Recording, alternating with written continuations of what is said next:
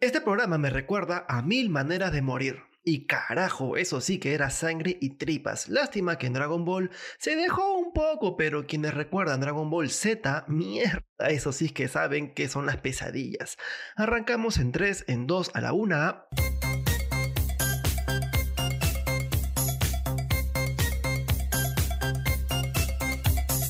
Hola, mis bellezas otakus. Hay un montón de formas de morir en Dragon Ball, unas peores que otras. ¡Me muero! Si bien es cierto que el manga tiene toques más gore, digamos, que el anime, así con sangrecita y tripas, ¡Puta, qué asco! el universo creado por Akira Toriyama funciona de tal manera que la muerte más violenta, así más desgarradora, no es necesariamente la peor. A ver, quiero ver si es cierto. Partamos de algo obvio, la muerte en Dragon Ball es inevitable. Esto no era parte del trato. Por Trunks en Dragon Ball Z supimos que Goku moriría de alguna manera por una enfermedad del corazón, algo que no se compara con toda la sacadera de mierda que hemos visto y hemos sido testigos cuando éramos niños. Desde Freezer explotando un planeta hasta Cell chupando a sus víctimas, repasemos cuáles son las peores formas de morir en Dragon Ball. Esto se va a poner feo. Arranquemos con un clásico, con algo que incluso puede causarte pesadillas. Tengo miedo. Cell imperfecto tenía la costumbre de absorber la energía de sus víctimas hasta desaparecerlas. Su vacilón era meterles un aguijón hasta secarlos como una pasa y luego desaparecerlos. Mucha gente murió así y el anime no se escatimó en detalles. Lo peor es que el alma de la víctima no descansa, sino que sufre dentro del organismo de Cell. Eso no me lo esperaba. Ahora vayamos al pasado para recordar los primeros episodios de Dragon Ball Z. La pelea de Goku contra Vegeta fue muy dura, se sacaron muy bien la mierda, pero hubo una escena que me dejó pensando cuando era un pequeño chiquitín. Precisamente cuando Vegeta se hace Osaru,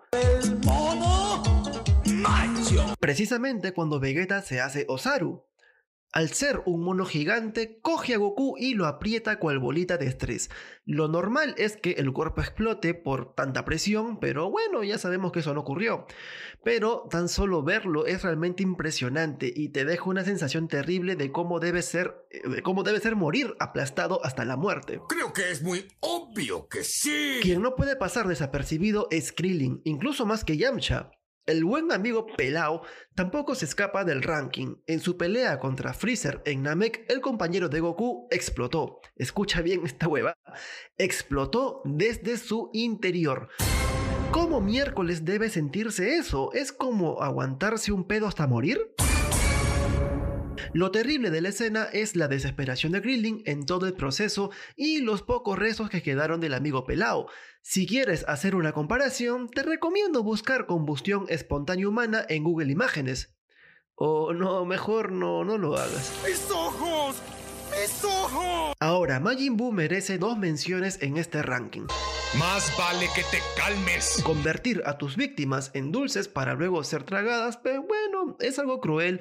No sé si llega a ser doloroso porque, bueno, te conviertes en un objeto inanimado, pero entonces no deberías sufrir dolor. Sin embargo, lo que sí debe ser desesperante es morirte siendo testigo del exterminio de la humanidad. ¡Diablos, señorita! Super Buu lanza un ataque multitudinario y las víctimas pueden ver cómo otras, como verá todos sus amigos, familiares, son por rayos de energía hasta la muerte.